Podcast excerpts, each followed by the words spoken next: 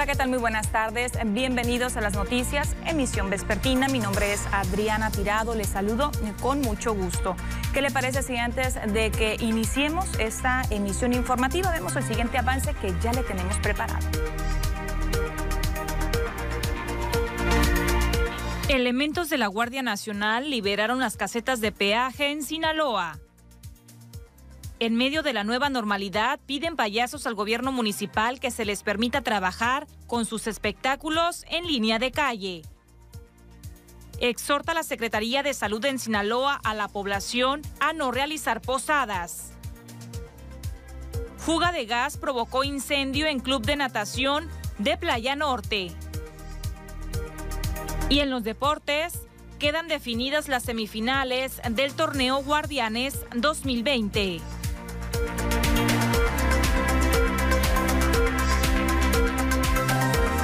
Iniciemos con la información de este día, lunes 30 eh, de noviembre, inicio de semana ya y también estamos cerrando afortunadamente el mes.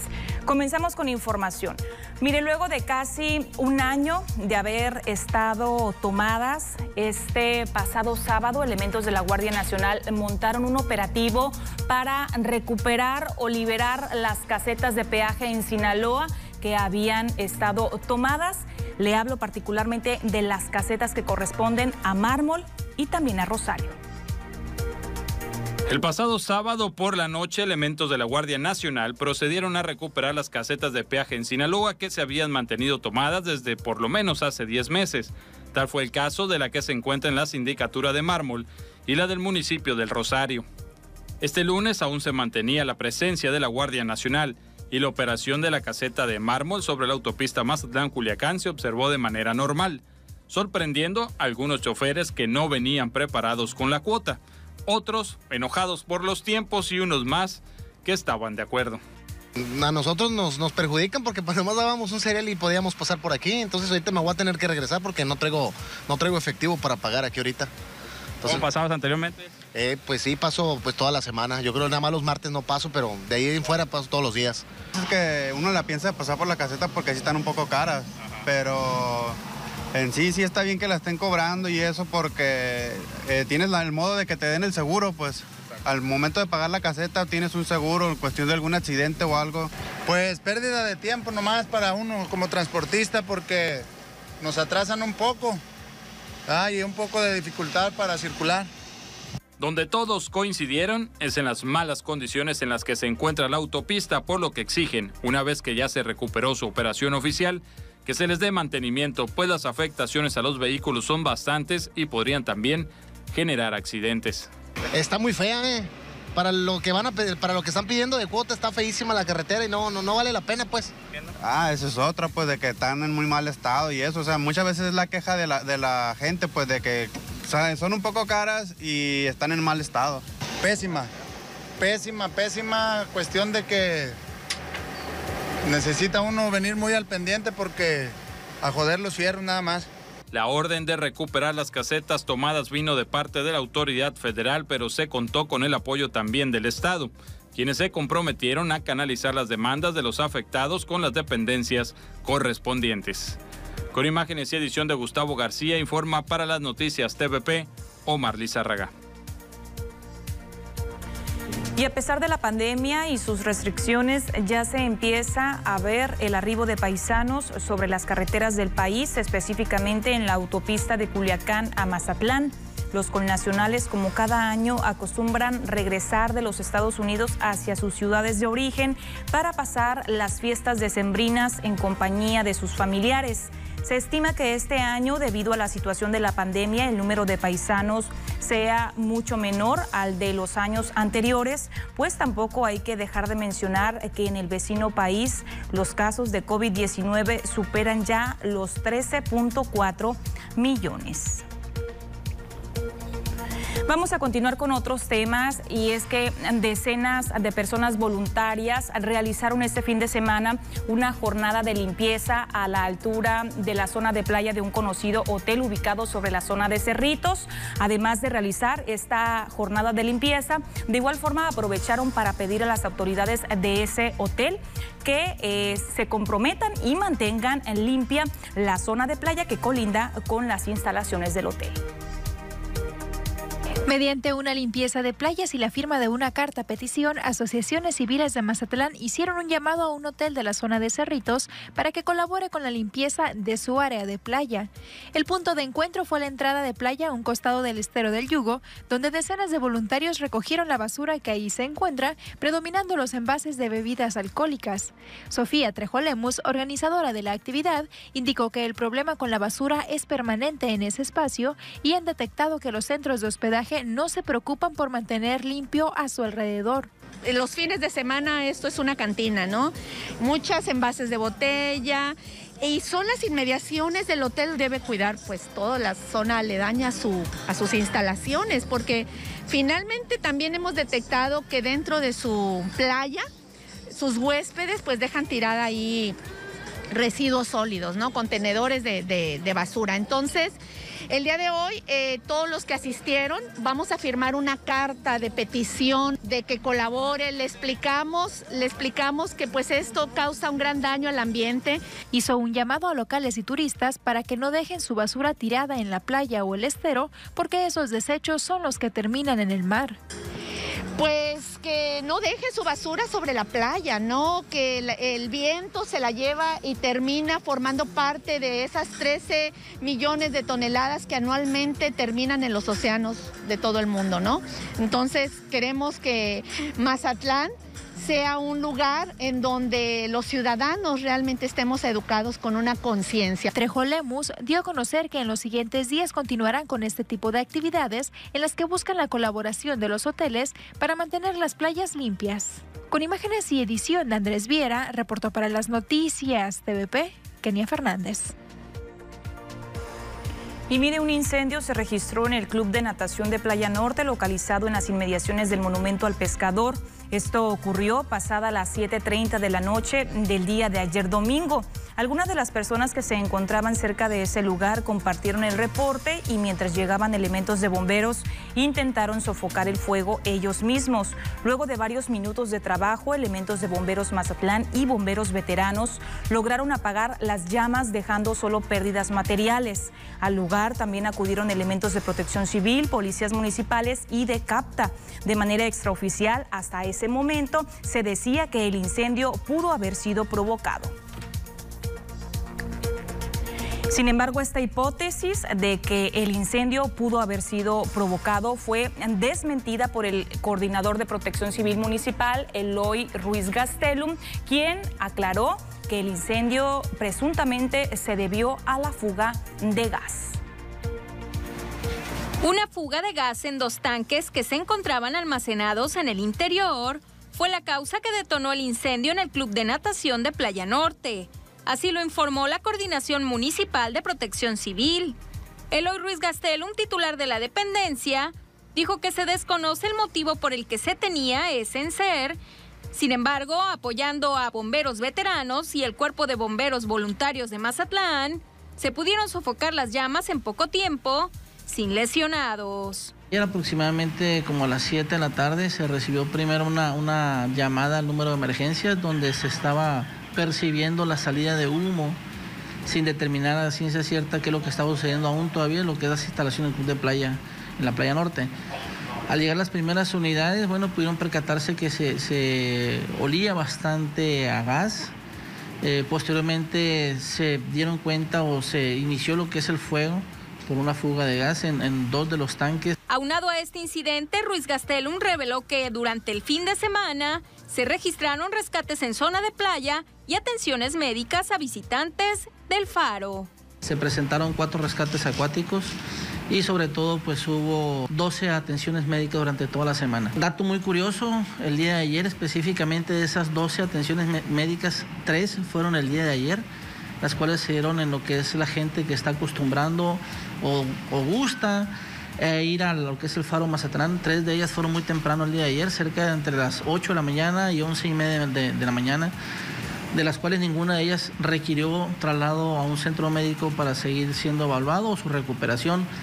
Los tres casos atendidos fueron por cansancio eh, turistas específicamente. El coordinador municipal de protección civil señaló que Mazatlán se mantiene muy concurrido por turistas, logrando acumular 18 mil personas en franja turística y zona de playa en la semana, por lo que llamó a extremar precauciones, tanto al adentrarse al mar como al visitar sitios como el faro y en los diferentes establecimientos, con el fin de hacer de su estadía una experiencia agradable y fuera de peligros.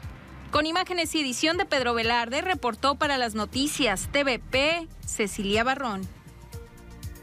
Y en otro orden de ideas, este lunes Mazatlán amaneció a 15 grados centígrados debido a la presencia del Frente Frío número 17, así lo dio a conocer Hugo Nordal, jefe del Servicio Meteorológico Local de la Comisión Nacional del Agua.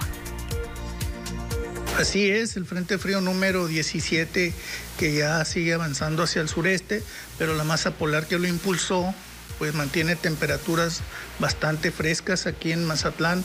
En todo el estado se han registrado temperaturas bajas eh, en relación a la semana pasada que teníamos aquí en Mazatlán que teníamos de 21, 22 hasta 20 grados.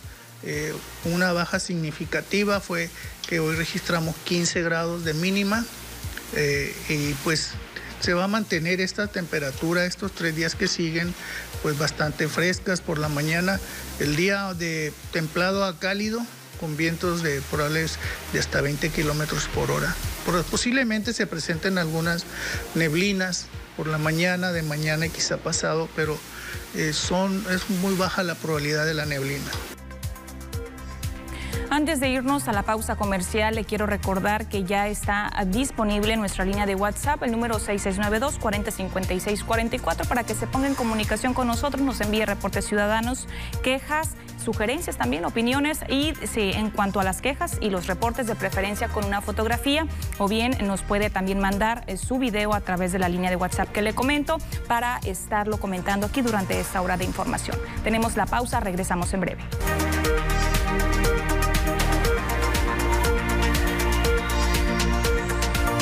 Estamos de regreso con más información. Vamos a monitorear las condiciones sanitarias que prevalecen en nuestro país y ya está lista la gráfica correspondiente con la información que nos comparte la Secretaría de Salud del Orden Federal, donde se comparte con la población mexicana que hasta el momento hay un total de 41.759 casos activos.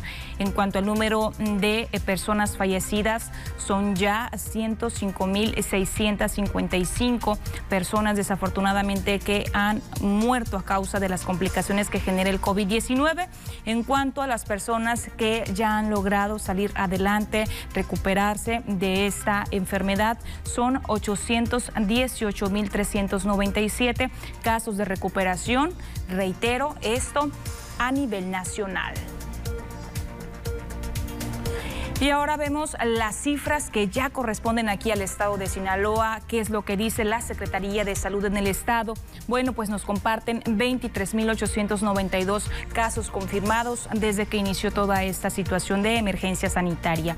1.207 en carácter de sospechoso, fallecidos 3.895, ya estamos eh, cerca desafortunadamente de los 4.000 muertos aquí en el estado de Sinaloa.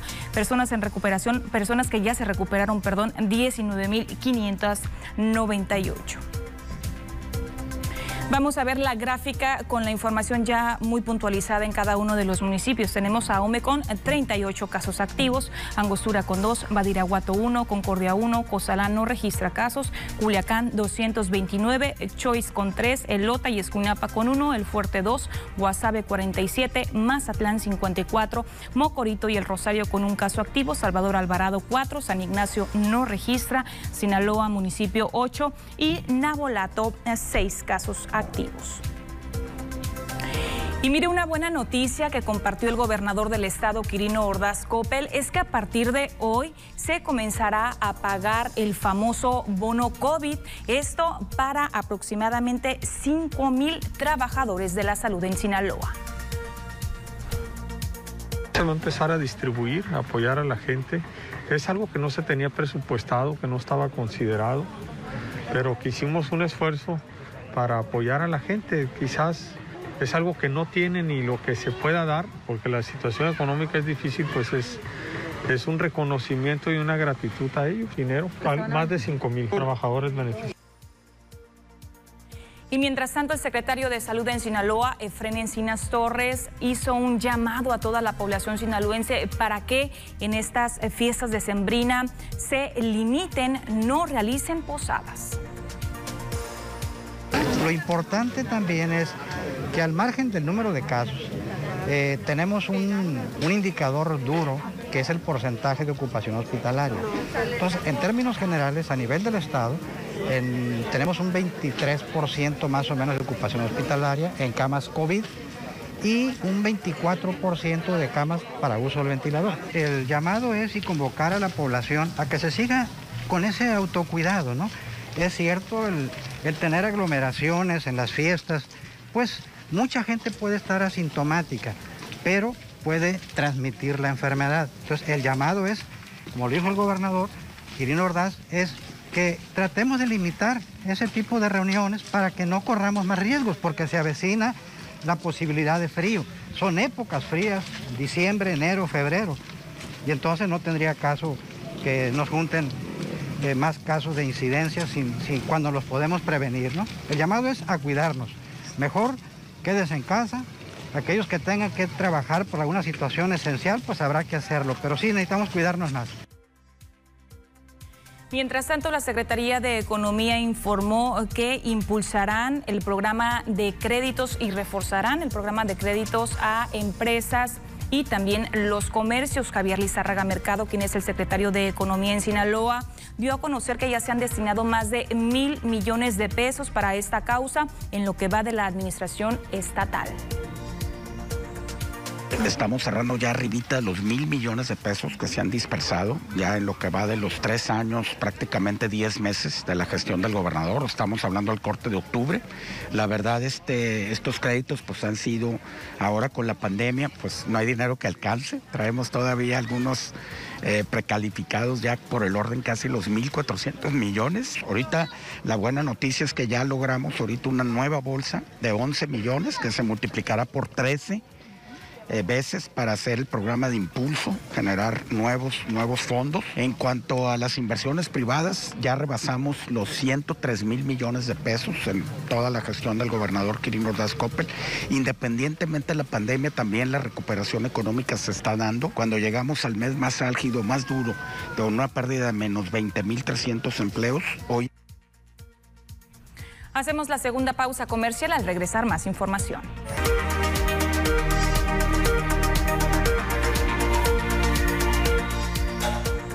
Gracias por continuar con nosotros aquí en las noticias TVP. En este momento me voy a enlazar directamente con Kenia Fernández, mi compañera. Ella se encuentra a la altura de la zona de la termoeléctrica, donde hace algunos minutos se registró un accidente y nos va a compartir todos los detalles. Adelante, Kenia, muy buenas tardes. Adriana, buenas tardes. Te saludo con gusto en esta tarde y mira, no son buenas noticias porque, como pueden ver, a mis espaldas acaba de registrar un trenazo hace algunos minutos. Afortunadamente no hubo personas lesionadas. Viajaban dos personas, el chofer y el copiloto. El copiloto resultó con algunas lesiones leves que no fue necesario trasladarlo a un hospital. El chofer resultó ileso afortunadamente. Y bueno, este tráiler intentó ganarle el paso al tren y bueno, la parte trasera del tráiler quedó completamente destruida, la caja del tráiler. El tráiler no transportaba nada, eh, creemos que en la termoeléctrica había dejado ya lo que transportaba y venía completamente vacía. Resultó con un fuerte impacto en la parte trasera de este vehículo y bueno, fue por no medir las consecuencias, por intentar ganarle el paso al tren. Esto sucedió a las afueras de la termoeléctrica José Aceves. Insisto, afortunadamente no hubo vidas que lamentar. Al lugar acudieron tránsito municipal, aseguradora y también eh, la ambulancia que prestó los primeros auxilios a esta persona que se encontraba con algunas lesiones. Insisto, no fue necesario trasladarlo a un hospital. Ahorita personal de la Comisión Federal de Electricidad y también de Ferromex se encontraban en el lugar. Van a empezar a hacer las maniobras eh, para que el tren siga su curso y también para retirar este vehículo que sufrió el impacto. Es la información, Adriana. Gracias, Kenia, por la información. Afortunadamente, como bien lo dices, no resultaron personas lesionadas. El llamado a los conductores a respetar los señalamientos viales y, de nueva cuenta, reiterar no intentar ganarle el paso al tren. Muchísimas gracias, Kenia Fernández, por toda la información. Gracias, Adriana. Buenas tardes. Tenemos que seguir nosotros con la información del clima. Ya le tenemos preparada la cápsula como todos los días con mi compañera Diana Zambrano. Es importante monitorear cómo se estarán comportando las temperaturas para las próximas horas.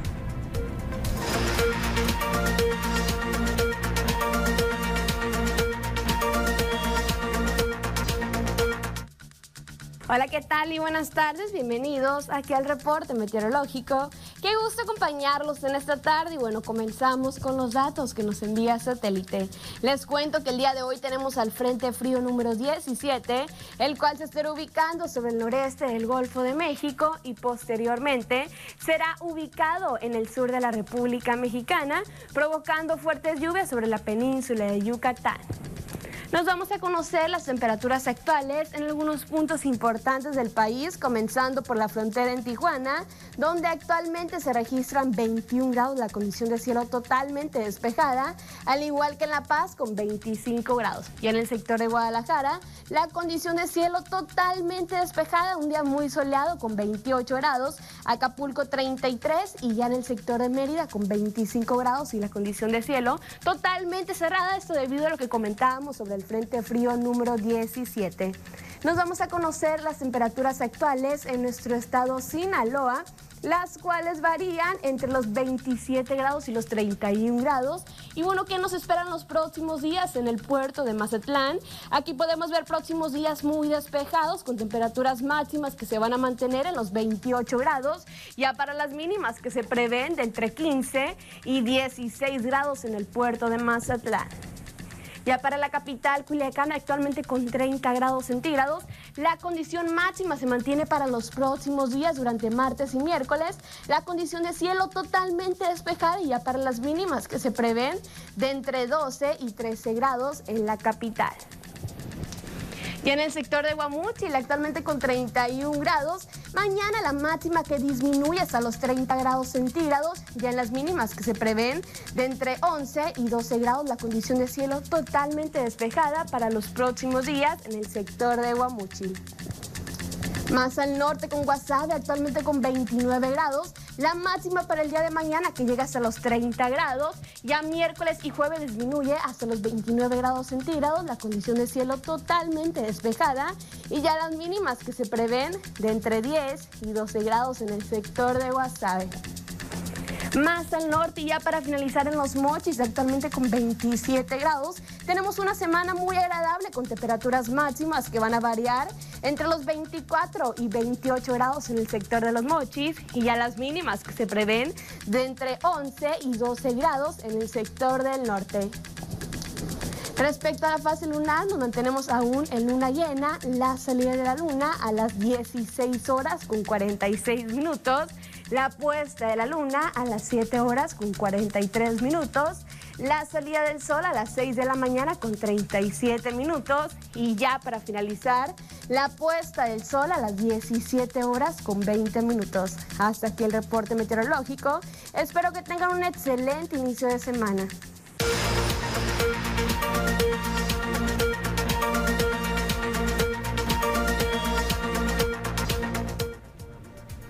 Pues ahí está la información del clima. Ya comienzan a descender las temperaturas en el estado de Sinaloa. Muchísimas gracias a Diana Zambrano por la información del clima. Voy a continuar para eh, leyendo los reportes que nos están haciendo llegar a través de nuestra línea de WhatsApp. Tengo aquí un reporte donde solicitan que pinten las líneas que dividen los carriles de la Avenida del Mar. Reportan los conductores que ya prácticamente están invisibles estas líneas que normalmente son de color blanco y podría ocurrir un accidente. Pues el llamado a las autoridades. También por acá tengo otros reportes donde están compartiendo que un semáforo de la ciclovía que está sobre la Avenida Rafael Buelna a la altura de una empresa que se dedica a la venta de carne, está un semáforo volteado y pues está peligroso porque no saben cuándo uno tiene que pasar. Así lo dice la persona que nos envió el reporte, nos mandó una foto para que se pueda ver que efectivamente el semáforo ahí está volteado. Y también tengo otro reporte donde eh, señalan que las lámparas de la prolongación Aquiles Cerdán frente al número particularmente 234 en el fraccionamiento Playa Sur no funcionan, funcionan ya tienen más de un mes eh, sin el servicio y es un peligro para los niños de ese sector y también pues denuncian que hay bastante oscuridad por esa zona. Eh, repito, en el fraccionamiento Playa Sur. Agradezco a las personas que se están contactando con nosotros a través de este medio de comunicación WhatsApp al número 6692-405644. Se lo repito para que se pongan en contacto con nosotros y también a todas las personas que nos están siguiendo a través de nuestra página de Facebook, Las Noticias TVP Mazatlán. Muchas gracias por seguirnos. Con esta información nos vamos a ir a la pausa. Regresamos.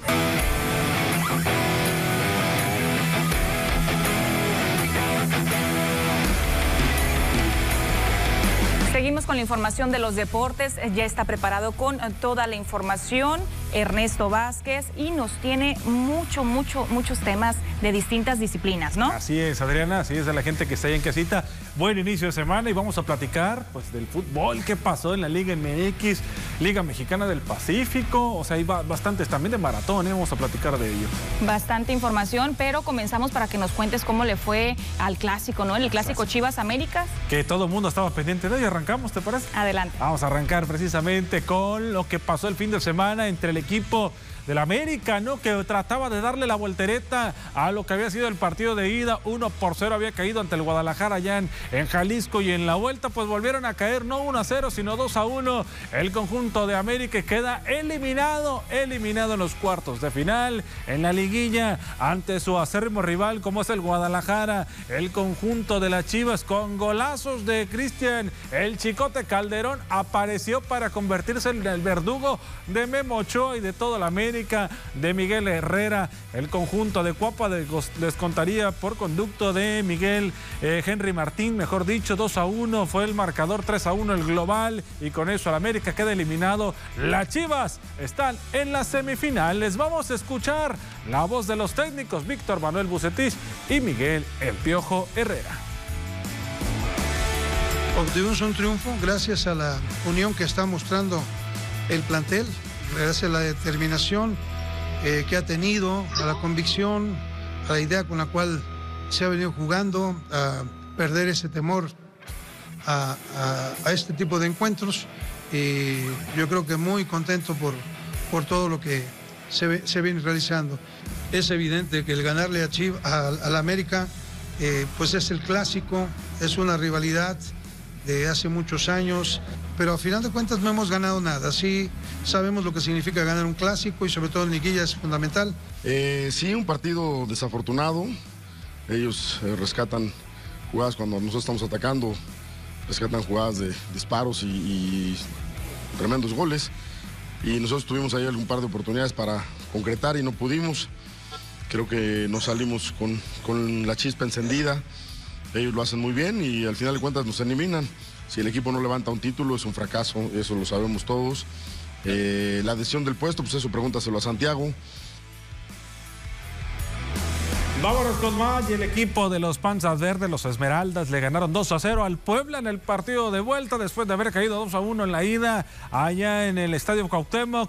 En la vuelta el marcador global 3 a 2 y el equipo de León pasa a la siguiente ronda de las semifinales. Vámonos con más Pumas y Pachuca también se vieron las caras estos dos equipos. 0 por 0 terminó el marcador en la vuelta en el global 1 a 0 el conjunto universitario se mete también a la siguiente ronda de la liguilla después de haber conseguido seguido el resultado en la ida en la vuelta con el empate a cero. Y vámonos con el último partido. Ayer el equipo de Cruz Azul, a pesar de que pierden la vuelta 1 por 0, en el marcador global terminan por llevarse la victoria 3 por 2. El equipo de Robert Dante Ciboldi, que también se mete a la semifinal y es uno de los candidatos. Los cuatro equipos son candidatos para estar en la liguilla 3 a 1. Fue el marcador ya en el global. Vámonos 3 a 2, mejor dicho. Vámonos cómo quedaron los horarios, ¿cómo quedaron los horarios para lo que vienen a ser los enfrentamientos de semifinales que se estarán viendo las caras en la Liga MX? ¿Quién contra quién y a quién le va? No, vamos a ver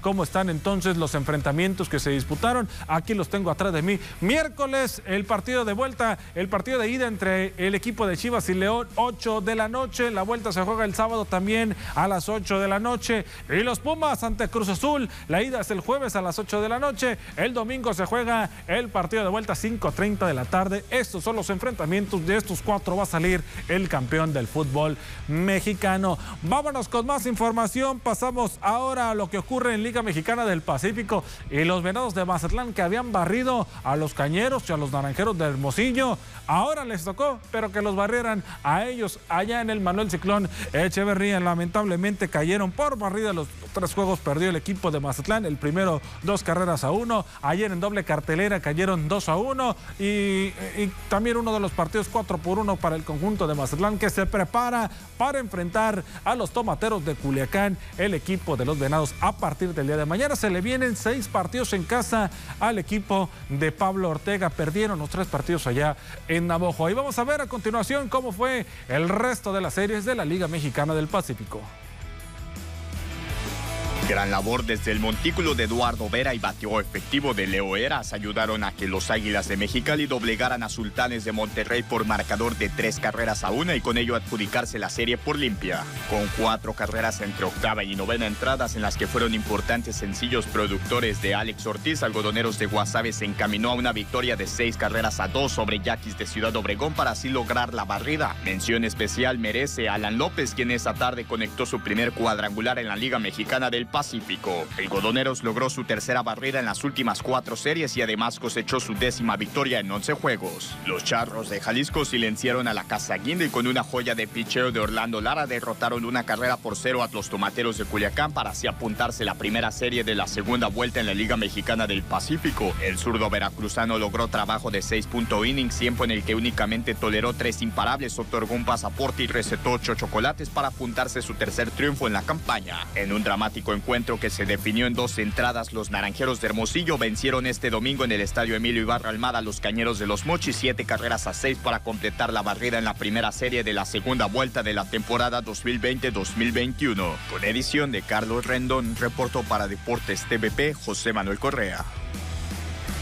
Vámonos con más y este fin de semana se llevó a cabo en Mazatlán el evento México corre por sus héroes, el cual ha reunido deportistas de diferentes municipios de la República y busca sumar kilómetros en honor al sector salud de nuestro país. Llegó al puerto para conmemorar lo que sería la edición 22 del Gran Maratón Pacífico, el cual fue suspendido debido a la pandemia por el COVID-19. El objetivo de este evento es sumar 841.271.75 kilómetros, que es la cantidad de doctores y enfermeras que hay en nuestro país. En Mazatlán prácticamente eh, participaron 23 deportistas que sumaron 37 kilómetros 840 metros. Al reto, los deportistas se montaron arriba de una caminadora eléctrica durante 15 minutos para acumular un total de 3 horas. Algunos de los deportistas porteños que entraron en acción fueron Juan Manuel Viera, Belkis Escalante, Salvador Chava González, el Padre Tena, Randy Romero y Tamara Cruz, entre otros deportistas que ahí anduvieron ayudando y aportando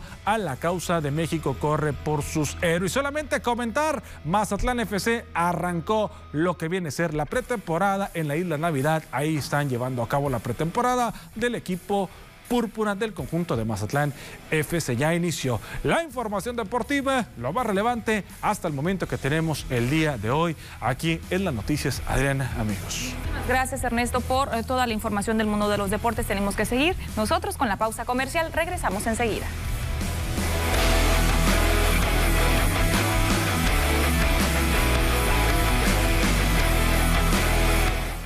Estamos de regreso con más información. Autoridades del orden estatal y también del municipio de Rosario inauguraron importantes obras para ese municipio. Particularmente se dio el banderazo de inicio de iluminación de una importante vialidad de, esa, de ese municipio, de la cabecera, y también se inauguraron 18 calles, la pavimentación de 18 calles del centro histórico.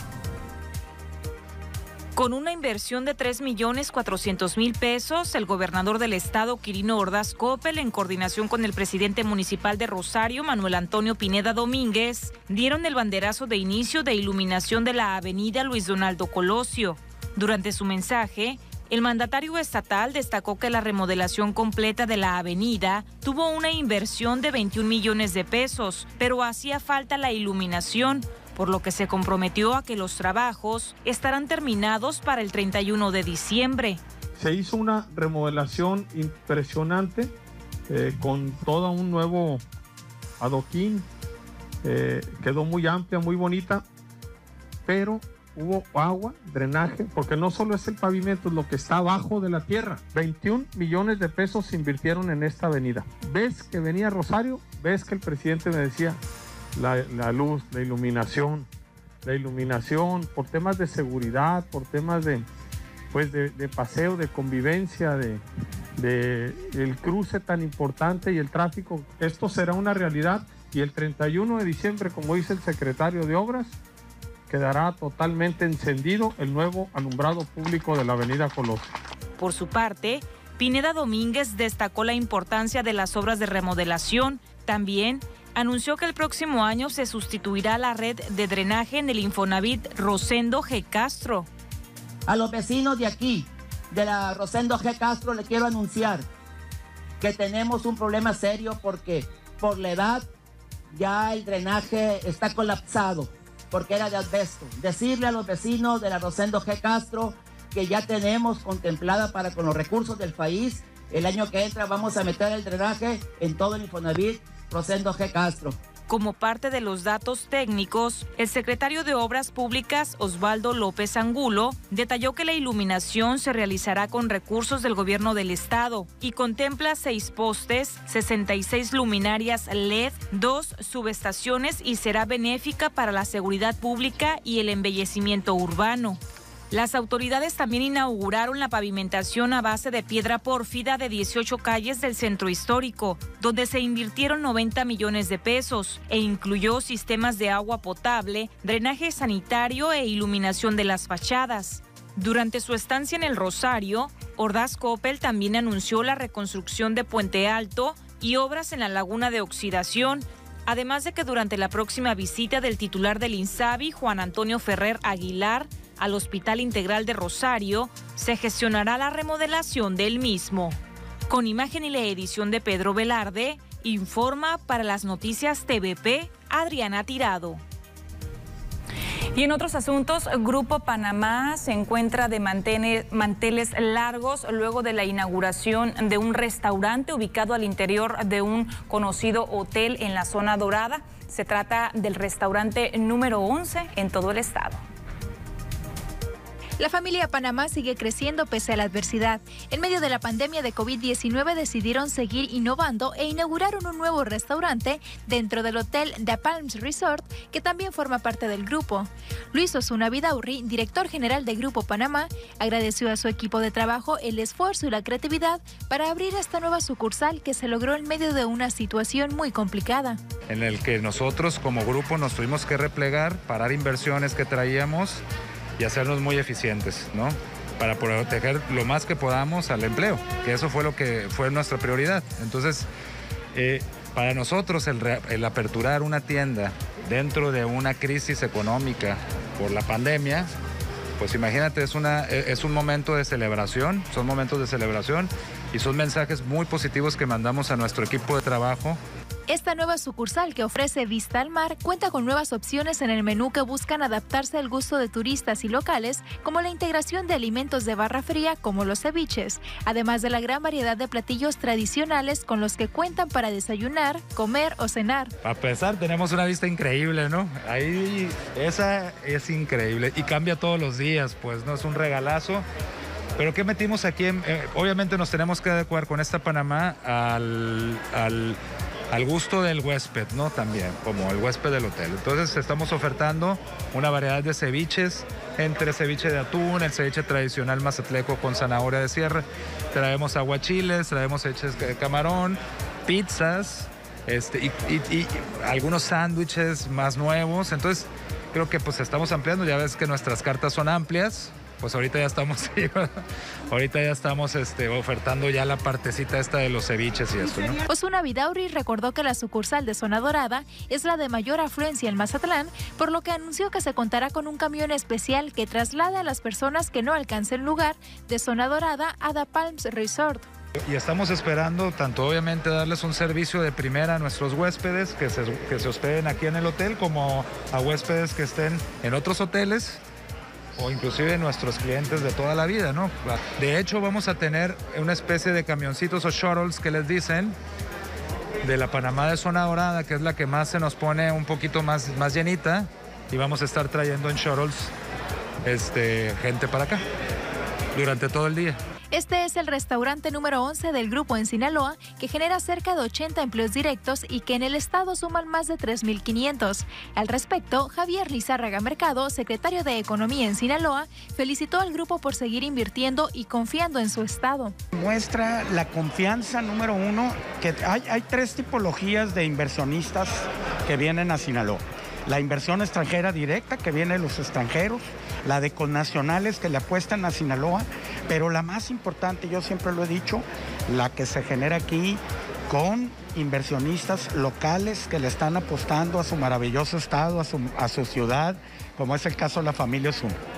Cabe señalar que dentro de dos semanas se abrirá una nueva pastelería en Zona Dorada, mientras que se estrenará un nuevo modelo de venta de pasteles con socios comerciales que distribuirán el producto en Los Cabos, Tepic, Durango y Jalisco. Con imágenes y edición de Andrés Viera, reportó para las noticias TVP, Kenia Fernández. Corte comercial, regresamos. El Ayuntamiento de Mazatlán retomará la idea de realizar la consulta ciudadana para la realización del Carnaval 2021. Esto a pesar de la negativa del Instituto Estatal Electoral de Sinaloa para poder realizar la logística de la votación. El alcalde Luis Guillermo Benítez Torres reveló que se brindarán todos los detalles este mismo lunes a las 4 de la tarde en una conferencia de prensa en la sala de Cabildo del Palacio Municipal. Continuamos.